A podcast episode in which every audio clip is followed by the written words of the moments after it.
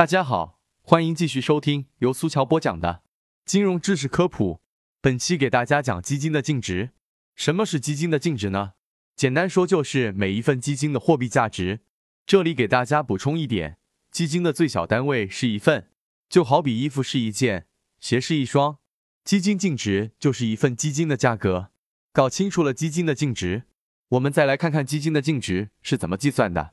在这里要提醒各位听众朋友，从本期开始，我们陆续会讲一些数学公式，大家最好能拿纸和笔记录下来。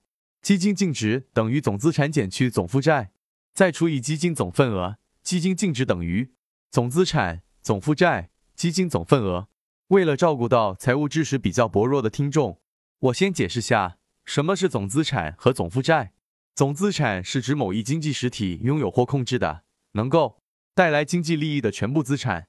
一个人的房子、车子、负债都是属于资产。总资产就是这些净资产加负债的总和。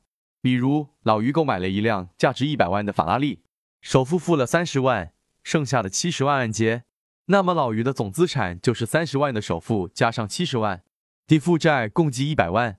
总负债好理解，就是所有负债的总和。以上就是基金净值的计算规则。接下来我们再来讲讲两种特殊情况的基金净值。第一种是新发行的基金，新发行的基金一般都是一份基金一块钱。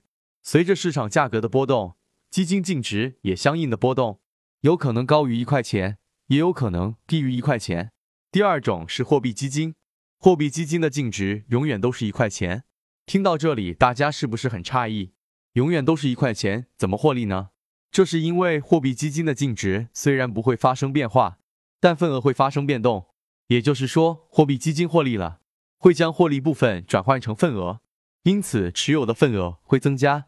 由于货币基金都是投资于极稳定的货币市场工具，所以一般不会出现亏损的情况。讲完基金净值，就不得不提一下基金的交易价格。很多听众朋友容易将这两个东西混淆。前面我们讲过，基金的购买方式很多，可以向基金公司申购，也可以在交易所购买。投资人向基金公司申购基金，都是按照基金净值价格成交；而在交易所购买基金。是投资人之间相互竞价，最终按竞价价格成交。这种通过竞价成交的价格，我们称之为交易价格。交易价格和基金净值之间往往会存在价差，这就拥有了套利的空间。在以后的节目中，我们会详细讲解关于基金的套利。